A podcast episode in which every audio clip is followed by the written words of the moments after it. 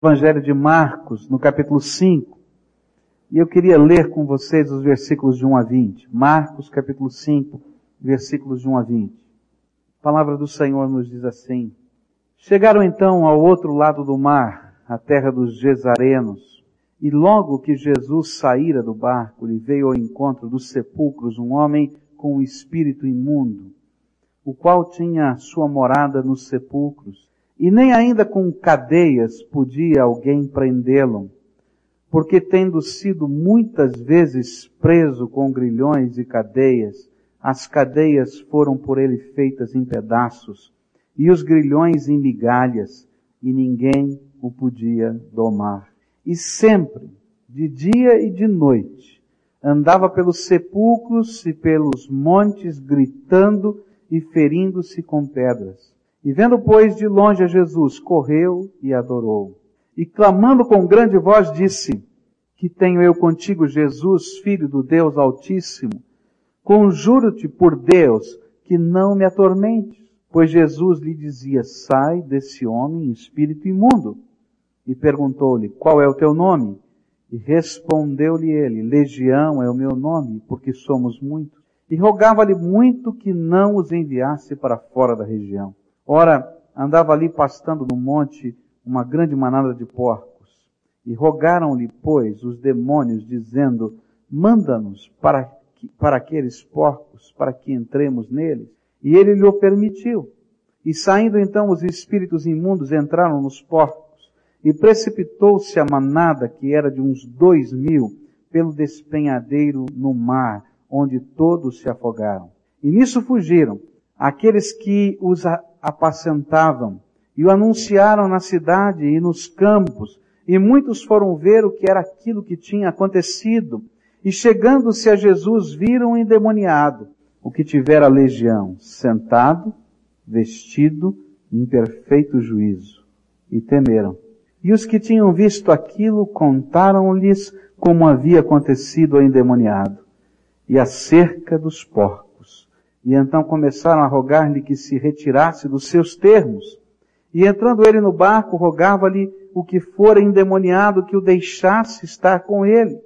E Jesus, porém, não lhe permitiu, mas disse-lhe, vai para a tua casa, para os teus, e anuncia-lhes o quanto o Senhor te fez e como teve misericórdia de ti. E ele se retirou, pois, e começou a publicar em Decápolis tudo quanto lhe fizera Jesus, e todos se admiravam. Quando eu olho para a cena desse texto, eu não consigo enxergar como às vezes nós da sociedade enxergamos aqueles que estão vivendo esses, essas situações tão degradantes da vida. Na verdade, vem sobre o meu coração uma grande misericórdia. Vem sobre o meu coração um sentimento de poder, de alguma maneira, fazer alguma coisa. Queria dizer para você das forças que estão trabalhando nessa vida. Algumas que estão produzindo coisas assim, ou coisas piores. E aquela que é a nossa redenção, aquela que é a nossa esperança, aquela que é a nossa certeza, a presença do Senhor Jesus entre nós. E eu queria compartilhar olhando para que, que forças estão agindo no contexto de Marcos 5. O que, que eu posso aprender a respeito destas forças que estão trabalhando na vida humana até hoje? no dia a dia de cada um de nós? E como é que eu posso centrar a minha esperança naquele que é verdadeiramente o meu Salvador? Quando eu olho para esse texto, eu descubro que a primeira força retratada aqui é o inimigo das nossas almas, Satanás. Tem muita gente que não acredita que ele exista. E talvez essa seja a sua maior armadilha.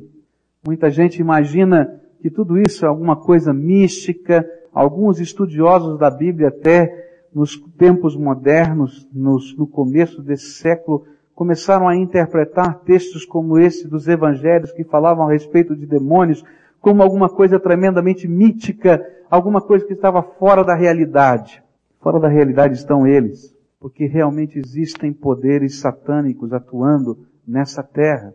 E são forças que estão a controlar pessoas, lugares, instituições, E esse texto está aqui na palavra de Deus para que nós possamos ter retratado diante dos nossos olhos com clareza como opera Satanás no mundo hoje. A Bíblia é muito clara em nos ensinar que Satanás é um ladrão e que ele só tem um propósito nessa terra, destruir. E é isso que o Senhor Jesus ensinou. Em João 10, 10 diz assim, o ladrão não vem senão para roubar, matar e destruir. Eu vim para que tenham vida e a tenham em abundância. Sabe o que é que o inimigo está fazendo nessa terra? Está roubando e destruindo. A palavra de Deus diz de uma maneira mais veemente ainda em Apocalipse 9, verso 11, quem é Satanás e como tem tanta gente seguindo os caminhos do maligno sem entender que estão seguindo os caminhos. Diz assim, tinham sobre si como rei o anjo do abismo, é Satanás, cujo nome em hebraico é Abaddon e em grego Apolion, isto quer dizer o destruidor. Sabe qual é a grande motivação do maligno? É destruir. E quando a gente olha para esse homem, a gente vai encontrar exatamente isso. Um homem que foi destruído por completo pelo inimigo, por Satanás. A gente olha para a figura desse homem vai encontrar um homem cuja esperança se foi, um homem que perdeu o seu lar, que perdeu a comunhão dos seus familiares e amigos, que perdeu a decência, que vivia como um animal selvagem, correndo nu pela cidade, pelos campos, dormindo nos túmulos dos cemitérios, que perdeu o autocontrole, que gritava na frente das pessoas o tempo todo e de uma maneira tão estranha se cortava e se machucava. Essa é a figura que a Bíblia nos apresenta de um homem destruído.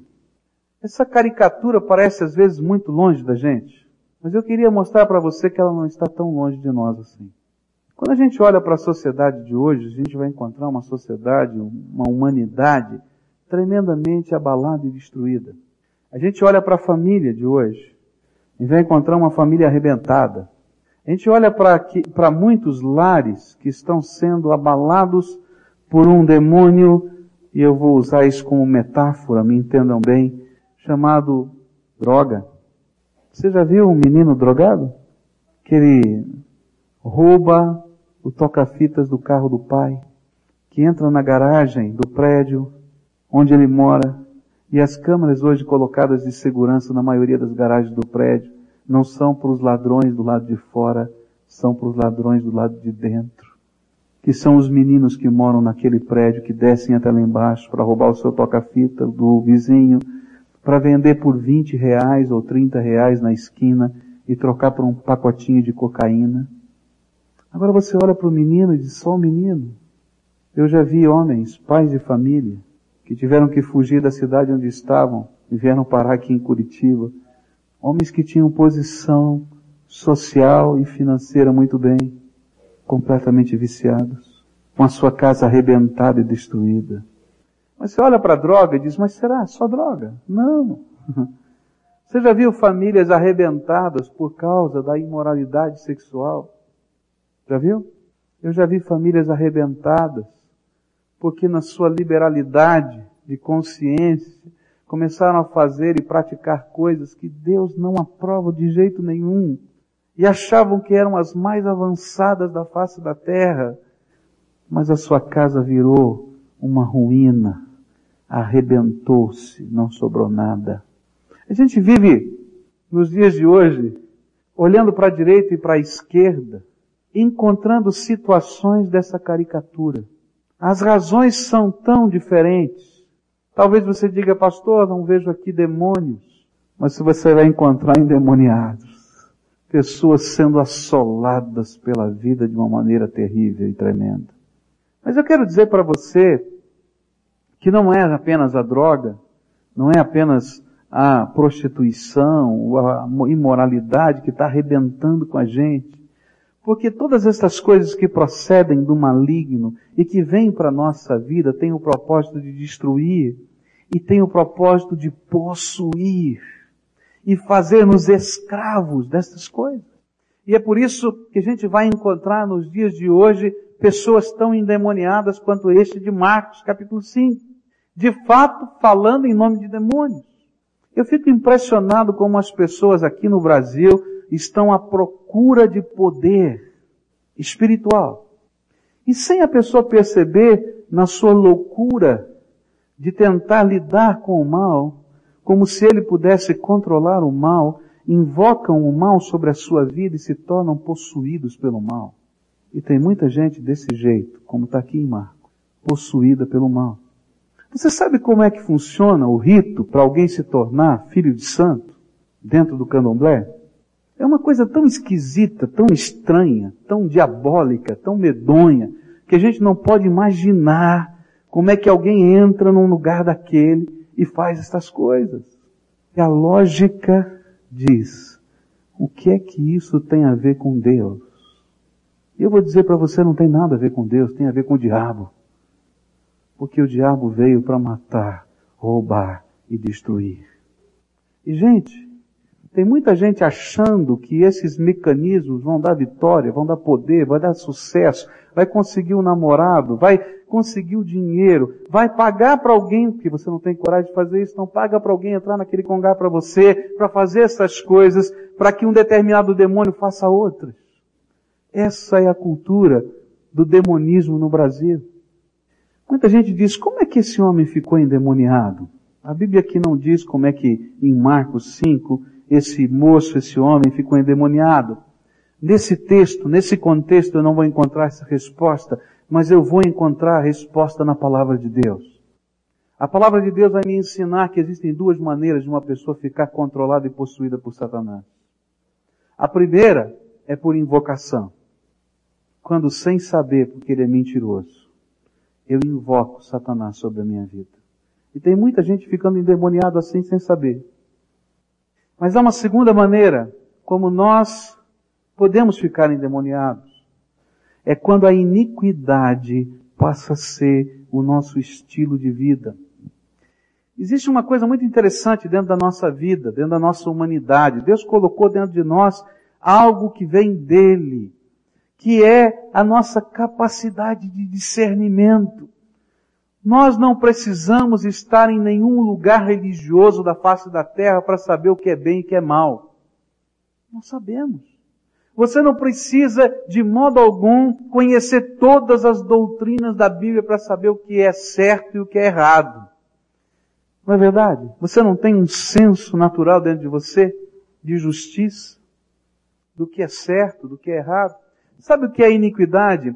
É quando eu pego esse senso de justiça, esse senso de realidade, esse senso de irmandade dentro da terra que Deus colocou dentro de nós e eu jogo embora, jogo fora. E começo a viver sem qualquer temor ou vergonha e sinto até prazer naquilo que é injusto, mal e pecaminoso. A Bíblia chama isso de iniquidade. E a Bíblia diz que quando eu me vendo para a iniquidade dessa maneira e quebro todas as fronteiras do meu coração e estou ali a, a colocar embaixo dos meus pés todo o senso natural que Deus colocou em mim, eu começo a me abrir para poderes espirituais que são iníquos e imundos quanto os meus pensamentos. Eu quero dizer para você que existe uma força que está tentando controlar essa terra. Existe uma pessoa que está tentando controlar essa terra. Está tentando controlar a tua casa, a tua família. Está tentando controlar os teus valores. Está tentando controlar a tua fé. E que vem com um oferecimento de alguma coisa fácil e rápida, mas que é uma grande mentira. E a Bíblia chama de operação do engano. Porque vem do destruidor, que é Satanás. Nunca subestime o poder destruidor de Satanás porque ele veio para matar, roubar e destruir. E talvez você esteja dizendo assim, mas pastor, graças a Deus, graças a Deus, eu nunca me envolvi com essas coisas. Mas eu quero dizer que ainda assim essas forças chamadas Satanás está tentando destruir a tua vida. E sabe como é que ele faz isso? Olha só o que a Bíblia diz em Efésios 2, versículos 1, 2 e 3. Diz assim, E ele vos vivificou, Jesus nos vivificou, estando vós mortos nos vossos delitos e pecados, nos quais outrora andastes, segundo o curso deste mundo, segundo o príncipe das potestades do ar, do espírito que agora opera nos filhos da desobediência, entre os quais todos nós também antes andávamos, nos desejos da nossa carne, fazendo-a, fazendo a vontade da carne e dos pensamentos, e éramos por natureza filhos da ira, como também os demais. Sabe qual é a maneira de Satanás trabalhar? Com cada um de nós. Porque ele continua trabalhando. Ele sabe que a semente da graça de Deus, a semente do amor de Deus, da imagem de Deus foi colocada em você. E ele não pode tirar isso. E então ele quer transformar você em filho da desobediência. E sabe quem é o filho da desobediência? É aquele que não vive segundo os valores e ditames do Pai eterno, mas vive segundo os valores e ditames da sua própria consciência, da sua própria natureza, da sua própria carne. E aí a gente começa a olhar as famílias e vai ver tanta gente vivendo na desobediência de Deus. E a sua casa está arrebentada, a sua família está arrebentada, os seus relacionamentos estão arrebentados. As pessoas que ele ama estão arrebentadas. Não sobra muito não. E sabe o que é pior? É que Satanás vai trabalhando para aniquilar na sua mente, no seu coração, a capacidade de discernir o que é verdade, o que é justiça, o que é maldade, o que é pecado. E vai ficando tão obscura nossa mente que a gente acha tão normal o pecado, porque nós compramos a ideia do maligno. Quanta coisa está acontecendo dentro da nossa casa, porque as forças malignas de Satanás têm cegado os nossos olhos. O que, é que você tem levado para dentro da sua casa? O que é que você tem permitido que aconteça no dia a dia da sua família, que não procede do Senhor? Olha, querido, cuidado. Isso vai desgraçar a tua casa, a tua família e os teus filhos. Veja onde é que você leva os teus filhos. Veja o que eles estão fazendo nesses lugares. Você se acha tão liberal, tão bonzinho, tão maravilhoso, mas vai chorar a desgraceira que vai vir pela frente. Porque o maligno quer cegar a nossa consciência e fazer-nos filhos da desobediência. Sabe por quê? Porque se nós somos filhos da desobediência, a única coisa que nos sobra é a ira de Deus. Porque Deus é justo. A segunda força que eu vejo trabalhando nesse texto da palavra de Deus é a força da sociedade. E vejo a força da sociedade tentando fazer o melhor pelo homem. Quando eu olho para esse texto, eu vou encontrar esse homem tentando ser trabalhado pela sociedade. Mas o que, a sociedade pode fazer por esse louco varrido que está aqui no contexto de Marcos 5? A única coisa que a sociedade pode fazer é restringir um pouquinho o movimento desse homem. Então eles vão lá e amarram esse homem. E colocam algemas nesse homem. E delimitam as áreas em que esse homem pode andar. Olha, no deserto e aqui nos sepulcros. Tudo bem. Aqui na cidade não. E não é exatamente isso que nós estamos fazendo hoje. A gente diz assim, olha, na rua tal e tal, eu não vou dizer nem o nome, né? Pode ter prostituição a noite inteira, não tem problema não. Só não vem na porta da minha casa.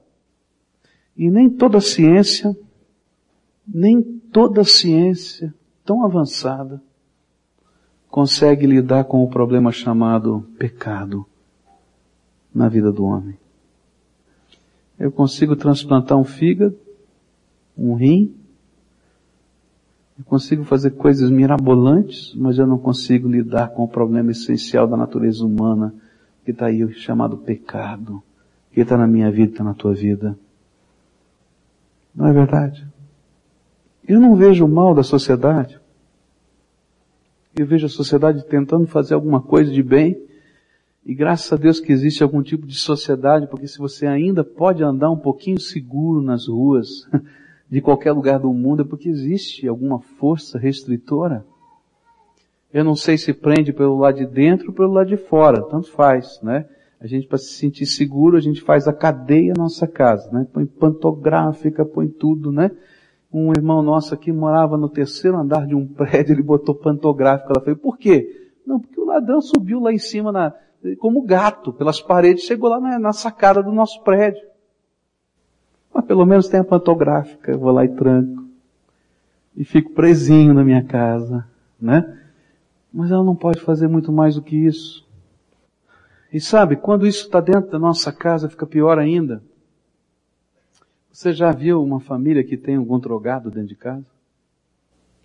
A gente luta, luta, luta, luta, luta, luta, luta. Chega uma hora que a gente não consegue mais. O máximo que a gente pode fazer é pegar esse menino, esse homem, essa mulher e colocar numa instituição e dizer: fica aí, guardado, para ver se você melhora. E aí de repente toca o telefone três, quatro, cinco horas da manhã dizendo: ah, ele fugiu pelo telhado. Eu já atendi uma família que me chamou: pastor, vem aqui. Três e meia da manhã, nosso filho fugiu da, lá da clínica pelo telhado. Nós não sabemos onde ele está. Aí você entra no carro com aquele pai e vai na boca. Vai no lugar onde vende droga. Aquele menino está lá, caído na, na sarjeta. E saiu foi correndo para aquele lugar. Sociedade não tem resposta para os problemas do coração do homem.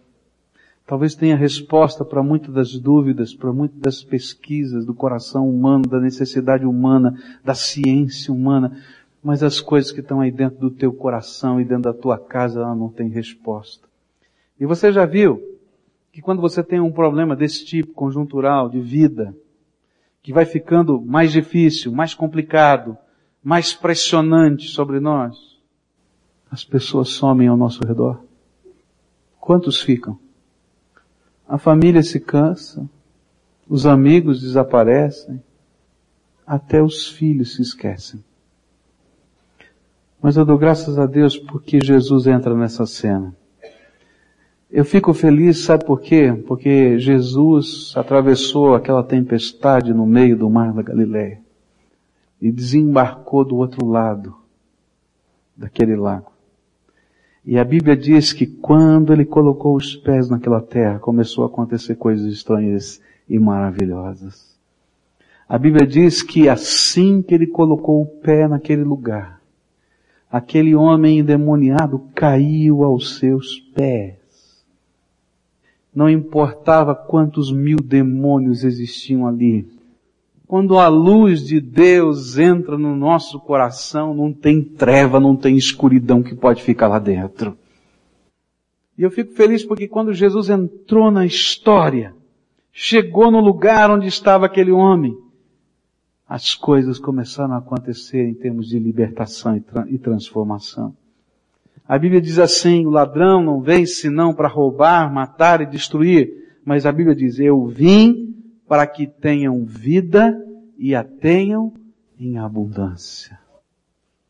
Agora é interessante que esse homem louco, varrido, endemoniado, perdido, quando Jesus chegou foi a esperança e a salvação para ele.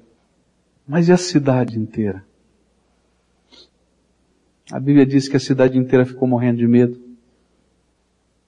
E a única coisa que puderam pedir para Jesus foi, Jesus, por favor, vai para outra freguesia. Que nessa aqui é complicado o senhor ficar aqui. Porque não tem jeito da gente ficar neutro diante da presença de Jesus. Ou a gente se compromete definitivamente com Ele, de cabeça, radicalmente, totalmente com Ele, ou a gente o rejeita. Mas sabe o que eu acho mais tremendo? É que Jesus é tão maravilhoso, mas tão maravilhoso, que aquele moço que queria ir embora com ele disse, Jesus, olha, tô indo. Tô indo com o senhor, deixa eu entrar no barquinho. Ele disse, não, fica aí. Fica aí. Volta para os teus. E a Bíblia diz que ele era daquela cidade. Volta para os teus e anuncia tudo quanto Deus fez por você. E sabe que eu vejo aqui a beleza da graça do nosso Salvador? Porque mesmo nós, quando estamos resistentes, estamos de coração endurecido, enxergando toda essa realidade ao nosso redor, mas dizendo, não, peraí, não é bem assim, não comigo, não, isso tem um preço muito alto, é pouco demais para mim investir.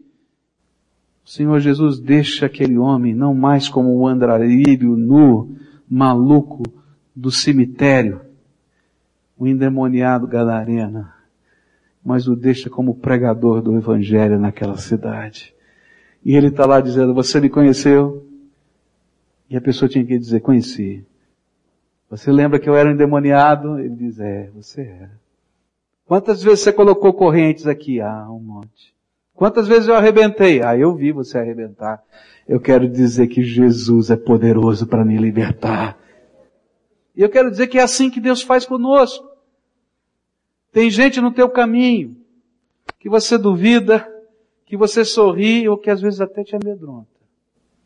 Mas que Deus, pela sua misericórdia, apesar da dureza do teu coração, está colocando do teu lado para te lembrar sempre que tem uma esperança que tem um Salvador, que tem um Senhor chamado Jesus. Jesus não entra para arrombar a porta do nosso coração. Por isso ele entrou naquele barquinho e foi para o outro lado outra vez. Mas ele também não deixa que a luz deixe de ser plantada de alguma maneira. E é por isso que ele deixou aquele homem como missionário naquele lugar. Todos nós, de alguma maneira, estamos sofrendo as forças de Satanás, da sociedade.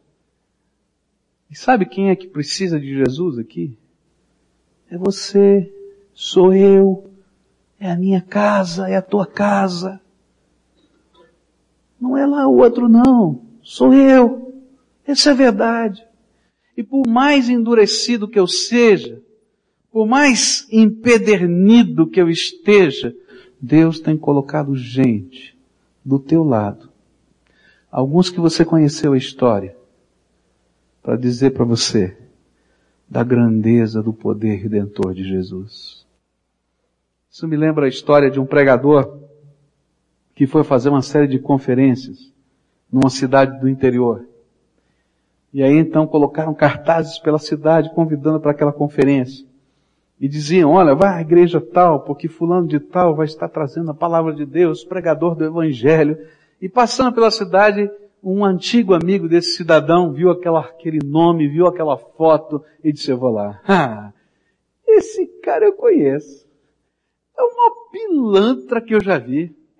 Eu e ele, ó, conhecemos tudo desse mundo. E aí então, naquele dia da, da, da conferência, estava lá o cidadão. E sentou logo ali nos primeiros bancos. E o pregador sentado ali, na, na à frente do templo e ele cumprimentava de longe. Eu te conheço, né? Eu, o pregador cumprimentava, ah, que bom tal, né? Aí ele pegou um bilhetinho e escreveu assim, ó, vê aí o que você fala, hein, rapaz, porque eu te conheço, hein? E mandou, por favor, entrega lá pro pregador. O pregador leu assim, sorriu para ele e tal, e aqui, né? Aí começou a hora da mensagem, né?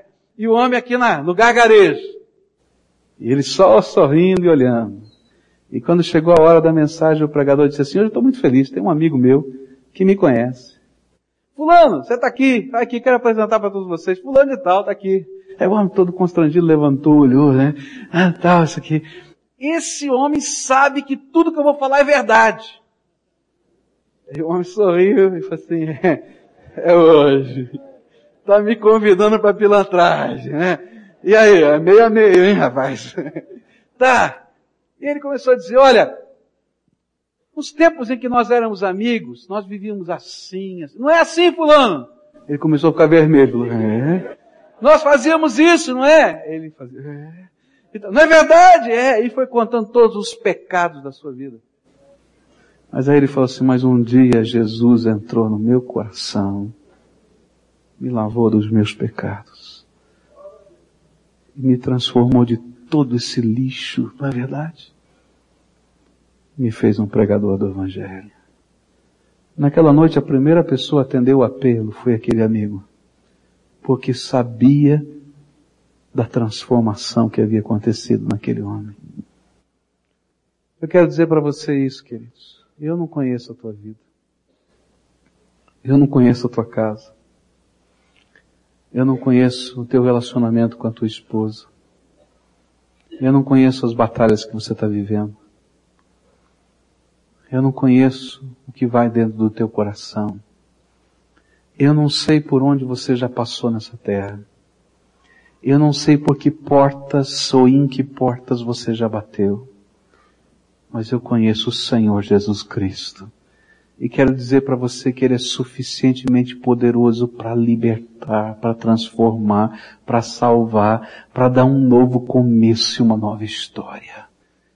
É tão tremendo Jesus que as pessoas que te conhecem vão ficar amedrontadas da mudança que Jesus vai fazer na tua vida. Hum.